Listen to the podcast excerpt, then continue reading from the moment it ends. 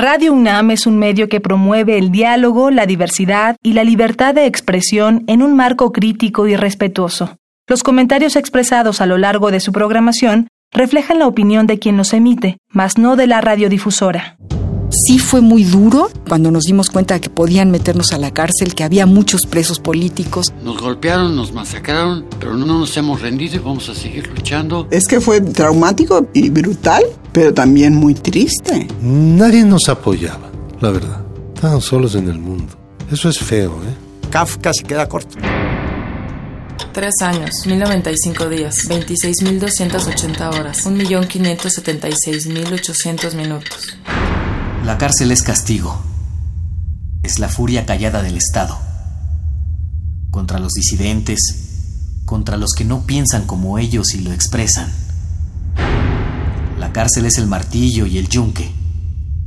En medio tu cerebro, tu cuerpo, tu sed, tu frío, tus ideas. Hambre. En medio claudicar. ¿Será posible claudicar? El martillo es la mentira. El yunque la injusticia. Tres años, 1095 días, 26.280 horas, 1.576.800 minutos. Pero encerrado, el tiempo pasa más lento. A un viejo dirigente social que llevaba años en la cárcel, le negaron la libertad argumentando que todo el tiempo el preso no había dado muestras de arrepentimiento y sostenía que seguía pensando de la misma manera que antes de ingresar al penal. La derrota, la burla, la soledad, el escarnio. Estás en el puño de los custodios. Estás en el puño del olvido. No sabes qué pasa afuera. Tal vez un día de estos, simplemente, ya nadie venga a verte. Tres años, 1095 días, 26.280 horas, 1.576.800 minutos, 94.608.000 segundos. Tu cabeza es tu cárcel.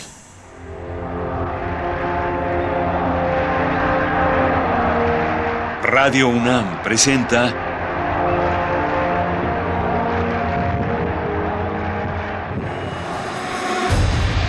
M68 Voces contra el olvido.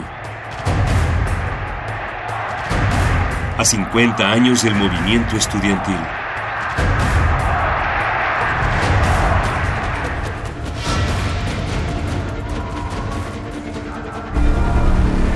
Hoy presentamos La cárcel.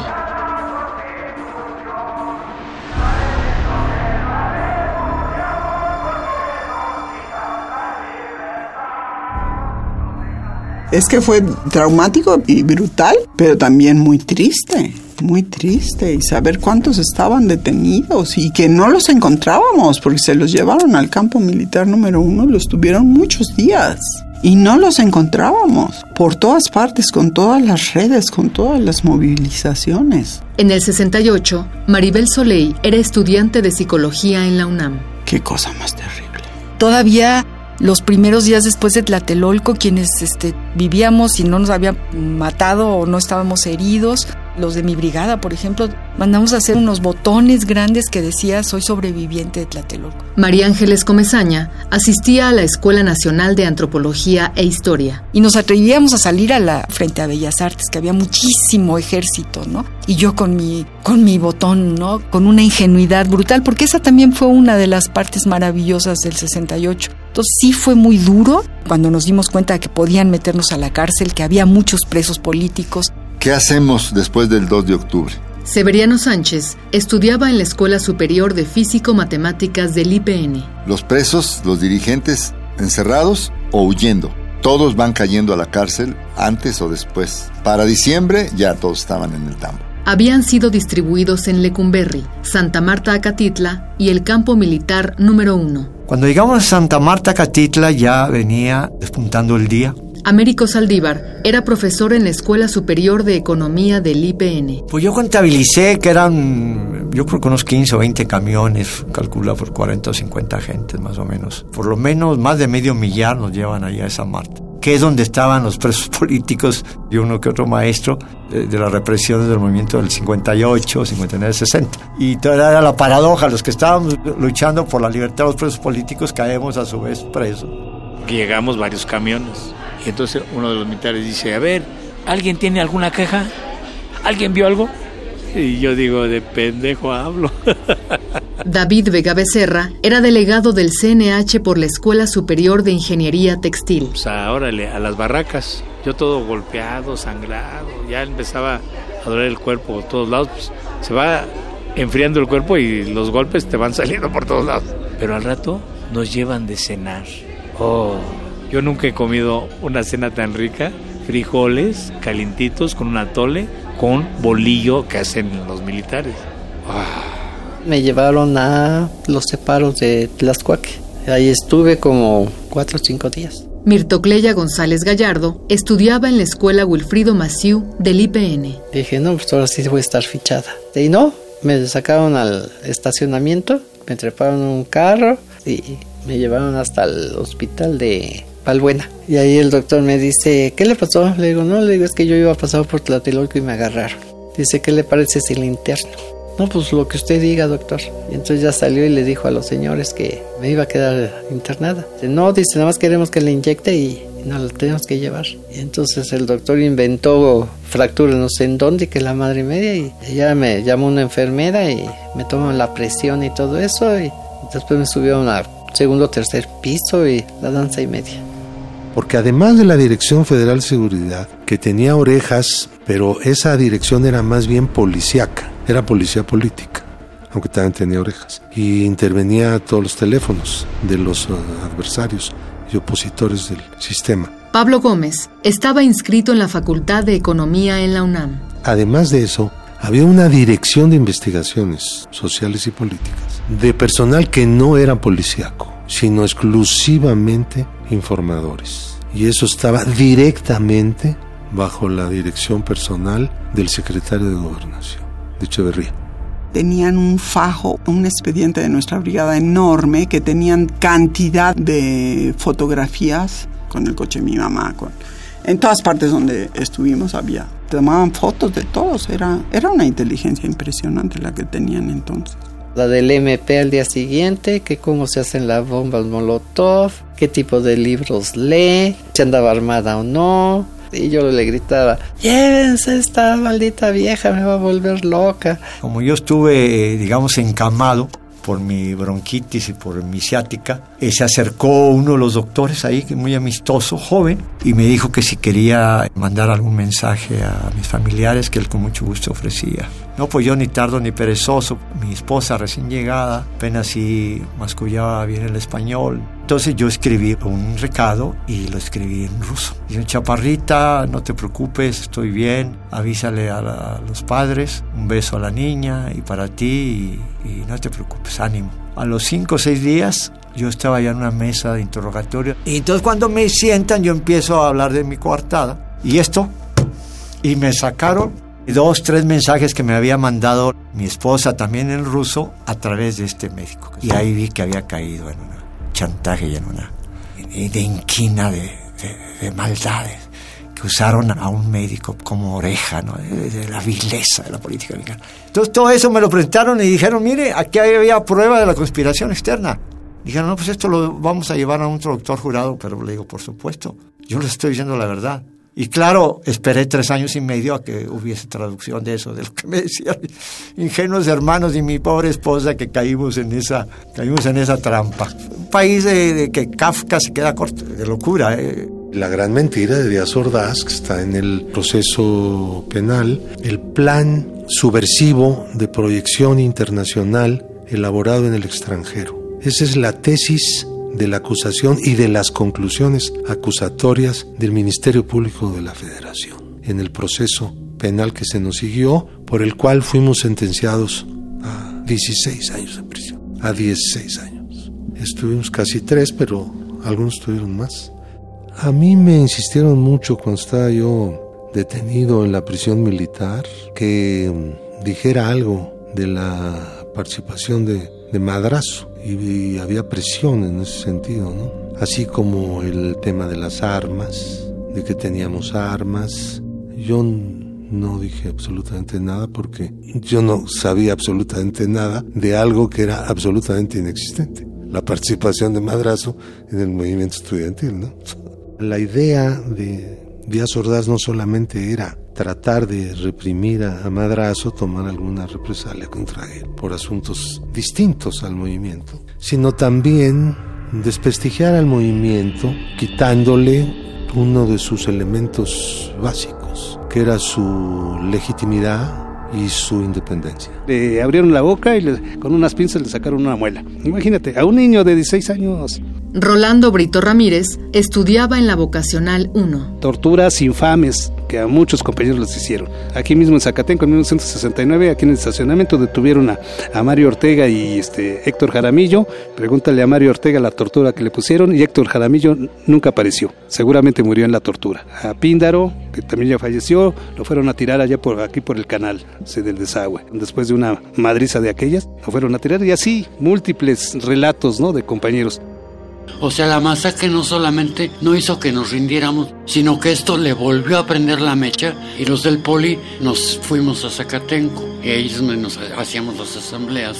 Guillermo Palacios era alumno de la Prevocacional 4. Eh, seguían en pie los seis puntos y seguía en pie nuestra demanda de que el diálogo tenía que ser público. Pero además para iniciar el diálogo poníamos tres condiciones mínimas que estar del ejército, las fuerzas públicas, policía, lo que haya, de todas las escuelas que estén tomadas, que sean liberados todos los compañeros del movimiento y que haya un total cese de la represión. Eran las tres condiciones mínimas para ir al diálogo. Los seis puntos nunca los retiramos. Ya cometió su burrada, su estupidez el gobierno, tiene que dialogar, esto no se ha resuelto. Y esa fue todavía hasta diciembre, la demanda central, o sea, el diálogo en noviembre el CNH manda la, la idea de que evidenciemos que el movimiento sigue vigente, que hagamos algunas manifestaciones. César Enciso Barrón estudiaba en la Escuela Nacional de Ingeniería Mecánica del Poli y era delegado del Consejo Nacional de Huelga. Se nos ocurrió a otros compañeros y a mí de acudir a pintar el, el cerro del Chiquihuite, donde estaban las antenas, con una B de la victoria con CNH. Pues ahí vamos de idiotas cargando los sacos de, cal, todo el cerro para arriba. Y ya la habíamos pintado. Y cuando llegan los policías desde arriba, en las antenas, pues soltando balazos. Entonces subimos como 15 y la mitad que estaban más abajo lograron salir, como 7. Y la otra mitad nos detuvieron. Pero contra mí había orden de aprehensión.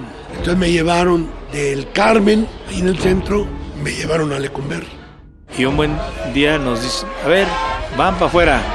Órale, sale, vámonos. Yo dije, sí, nos van a llevar a, los separos de la Procuraduría. Yo sabía que ahí había este, tormentos y había tortura. No, nos enfilan a la cárcel de Lecumberri.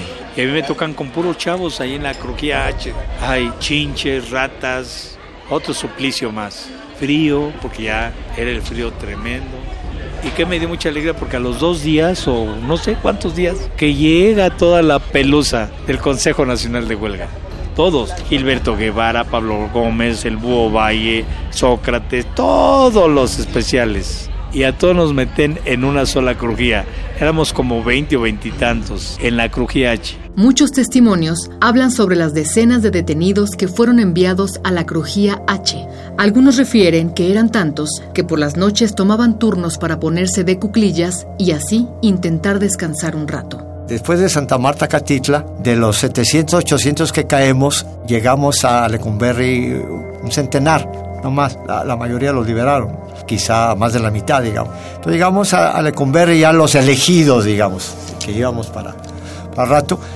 ¿Cuánto tiempo estuve en ese hospital? No me acuerdo. Mirtocleya González Gallardo. La cosa es que llegó un X día y medio estaba amaneciendo y me dice una enfermera, dice ahorita o nunca, dice sígueme. ¿Ves este pasillo? Dice lo vas a correr pero hasta el final. Y saliendo del hospital pues se paró un taxi bajando unas personas que iban ahí al hospital y ella mientras me metió al, por la puerta de atrás, ya le dijo al chofer, sáquenos de aquí, pero ya. En el 68 estaba yo estudiando enfermería, estábamos teniendo prácticas de psiquiatría en Lecumberri y para mí, que tengo 68 años, todavía me pesa, me arrepiento y siento sentimientos de culpa de no haber podido ayudar en nada. Testimonio en buzón de voz, Carmen Iraola. Las crujías estaban llenas de estudiantes y nos gritaban, amigas, amigas, por favor, hablen con mis padres, este es mi teléfono. Nos prohibieron apuntar un solo número telefónico con riesgo a que nos expulsaran de la escuela. Yo era una asidua visitante de Lecumberri, yo iba todos los domingos, casi así como el, el católico va a misa todos los domingos, yo iba a Lecumberri todos los domingos. Marcela Frías Neve estudiaba en la Escuela Nacional de Ciencias Biológicas del Instituto Politécnico Nacional. En la escuela nos organizamos varias personas, yo creo que más de 30, y cada día alguien hacía la comida para nuestros presos políticos. Iba muchas veces a la semana a Lecumberri, otras veces iban otros compañeros y siempre estábamos pendientes de lo que necesitaban para llevarles lo que nos pedían.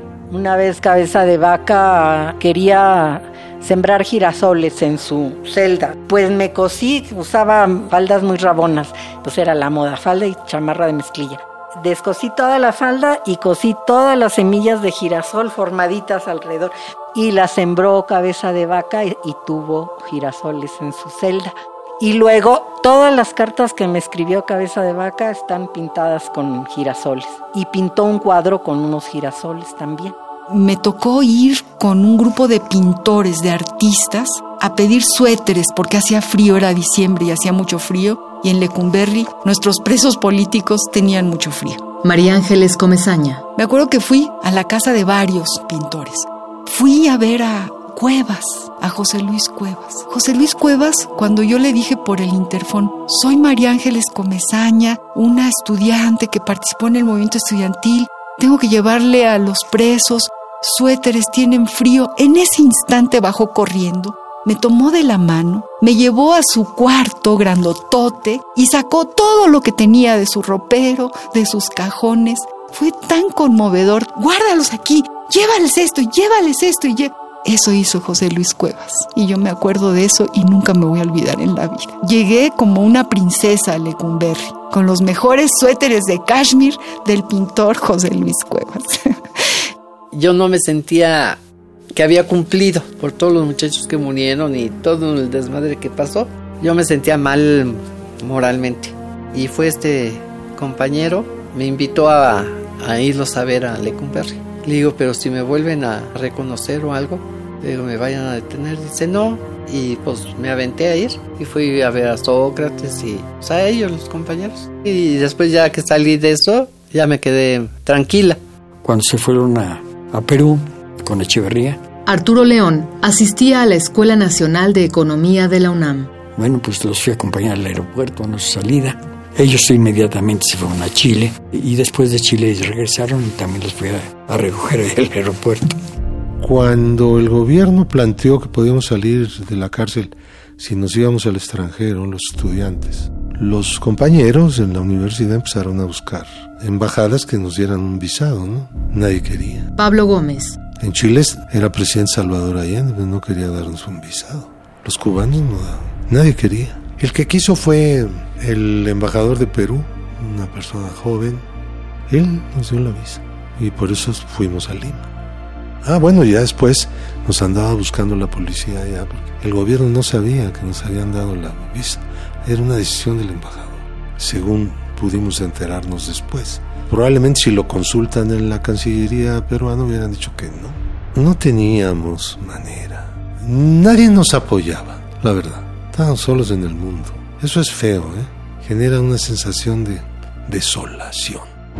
Cada semana teníamos que ir todos a la cárcel a llevar comida, regalos, cosas que necesitaran y recibir línea. Severiano Sánchez. Al principio funcionó, pero en la medida en que fuimos tomando la dirección, el destino de cada escuela, ya teníamos diferencias con la dirigencia que estaba en la cárcel porque para ellos todo se trataba de su liberación y para nosotros también, pero no todo. ya no podíamos estar hablando todos los días de presos políticos. Teníamos que empezar a hablar de bibliotecas, becas alimenticias, becas económicas, planes de estudio. O sea, poco a poco en el Consejo fueron ganando terreno las posturas claudicantes. Ya fue en los últimos días de noviembre. O sea, ya todo el mundo estaba dispuesto a ir a su asamblea a proponer el levantamiento de la huelga. En el poli seguíamos necios en que no en que la huelga tenía que seguir. Guillermo Palacios. Ahí mismo se acordó que el 4 de diciembre se realizaría un mitin en Zacatenco, en la Plaza Roja, para darle lectura al manifiesto 2 de octubre, que es con el que el Consejo dice hasta aquí. Ya para entonces, en esos días, se llevó a cabo en las distintas escuelas las asambleas en las que se toma el acuerdo del levantamiento de la huelga el poli todavía se mantiene en huelga hasta mediados de diciembre, hasta el 20, 18 20 de diciembre. Y finalmente también, pues ya, o sea, solos, pues qué vamos a hacer solos, ¿no? Y llegó un momento, eh, ya para diciembre, de que ya no había condiciones para mantener el movimiento que había que regresar a clases y seguir la combatividad, pero ya con el reagrupamiento, porque estaban las escuelas vacías, ya no había capacidad de convocatoria. Entonces la estrategia del Partido Comunista fue de que había que reagruparse y volver a clases y levantar el movimiento. Américo Saldívar. El repliegue táctico, por ahí está todo el manifiesto que salió, creo que se tomó el 2 de diciembre, salió publicado el 3 de diciembre, firmado por uno de los líderes indiscutibles que era Marcelino Perillo. Cuando esta información llega a la crujía enseguida, se escandalizaron y dijeron, ahora sí nos llevó la chingada. la tesis de ellos fue de que mientras hubiera el movimiento y la huelga, teníamos más oportunidades de salir nos golpearon, nos masacraron, pero no nos, no nos hemos rendido y vamos a seguir luchando. Y se hace el compromiso por escrito ahí de seguir la lucha con otros, en otras formas, reorganizarse desde las escuelas, en fin, hacer más vínculo con el pueblo para que las demandas sean resueltas, porque se insiste en que las demandas que se levantaron durante el movimiento son demandas populares, no solamente estudiantiles. Seguimos con la idea de que todos los que están presos salgan el papel de los defensores que entregaron parte de su vida en la defensa de los presos políticos fue muy importante. Rodolfo Echeverría Martínez fue uno de los fundadores del Partido Comunista Mexicano y del Movimiento Comunista Libertario. Este testimonio pertenece a un conversatorio organizado por el Centro Cultural Universitario Tlatelolco. Después de las Olimpiadas, la célula que había en la cárcel mandó una carta a la dirección del partido quejándose de que no había información. Entonces, ¿qué había que hacer? Pues encontrar al pendejo más disponible para ir a la cárcel. Y entonces Arnoldo me dice, pues hemos pensado que vayas tú a la cárcel. ¿Me van a detener? ¿Ves que no estás en la lista de las órdenes de aprehensión? Y efectivamente no fue en la primera visita. Y pum, pum, el día 3 entro y entonces cuando voy a entregar la ficha, ahí me agarran y vámonos. casi tres años en el bote. Ese es el papel de defensor mío. Llegó después de los dos años un general ahí, muy coronel, y entra, no sé si como director o subdirector. Hicimos migas porque él iba y se paraba fuera de la reja y empezaba a platicar con nosotros. Y un día me preguntó, ¿y usted joven por qué está aquí? No, pues yo, coronel, mire, sin arma en la mano, con estos puños fui y me eché como 11 soldados. Parloteé un poco en ese sentido este, irónico, que era un absurdo porque estábamos presos. Después el coronel dejó de ir ahí. Y alguien me dijo, uno de las guardias, que el coronel le entró pánico porque había un tremendo karateca ahí que podía hacerle daño. Ese era yo, de 50 kilos de peso. En total, al final se quedaron en un poco más de 100 presos políticos. Sí liberó el gobierno en diciembre a la mayoría de los presos que cayeron durante el movimiento. César Enciso Barrón. Entonces, este, el 24 de diciembre, pues yo salgo y dictan orden de reaprehensión contra mí el siguiente inicio de semana, que había salido yo por error. Entonces el, el partido me sacó de aquí, me llevan a un carro de un amigo del partido me sacan a Querétaro y de ahí me montan en un, autobús a Ciudad Obregón, que entonces allá vivía mi familia. Pero entonces me metí en una bronca peor porque me estaban esperando para casarme de mi primer matrimonio. y ahí había un grito en la crujía. Fulano de tal, a la reja con Toy Chivas, sale y regresa.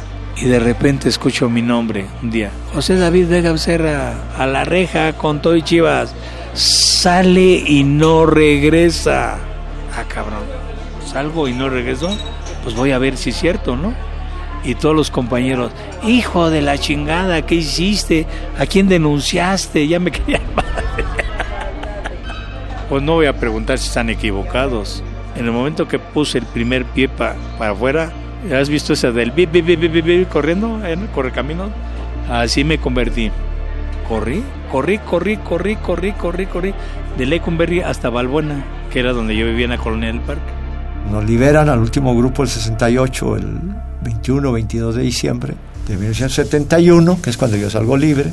De hecho, de, de los que caímos al 2 de octubre, yo, yo fui el último que salió libre me puedo vanagloriar de eso.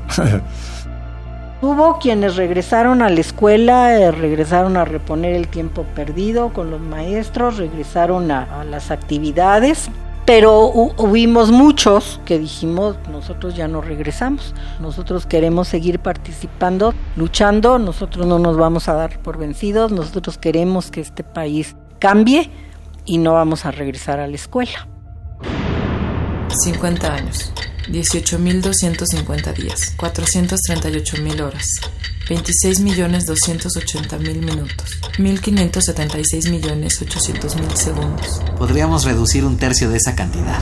525.600.000 segundos, porque dicen que un tercio de tu vida lo pasas dormido, pero en la cárcel no se duerme. En este programa escuchamos los testimonios de Maribel Soleil, María Ángeles Comezaña, Severiano Sánchez, Américo Saldívar, David Vega Becerra, Mirtocleya González Gallardo, Pablo Gómez, Rolando Brito Ramírez, Guillermo Palacios, César Enciso Barrón, Carmen Iraola, Marcela Frías Neve, Arturo León y Rodolfo Echeverría Martínez. Nuestra siguiente emisión, Ciudadanías en Movimiento. Luego hubo una desbandada, porque sí nos llegó la, tristeza. Se puede ganar perdiendo. Hay otro grupo que decide que esto ya no tiene otra solución más que la lucha armada. Creo que independientemente de la represión, el movimiento del 68 fue una gran victoria. Si esa es una victoria, yo esas no las quiero. Por favor, nos pusieron una madriza. Voces, Gisela Ramírez, Aline Morales y Omar Tercero. Coordinación de Difusión Cultural, Dr. Jorge Volpi. Coordinación General, Jaime Casillas Ugarte. Producción, Diego Ibáñez y Omar Tercero. Asesoría, Maripaz Jenner. Entrevistas, Jessica Trejo. Guión, Gerardo Zapata y Andrea González. Asistencia de producción, Héctor Castañeda. Investigación, Jean Tardif y Patricia Palacios. Operación técnica, Miguel Ángel Ferrini. Esta fue una coproducción entre Radio UNAM y el Centro Cultural Universitario Tlatelolco.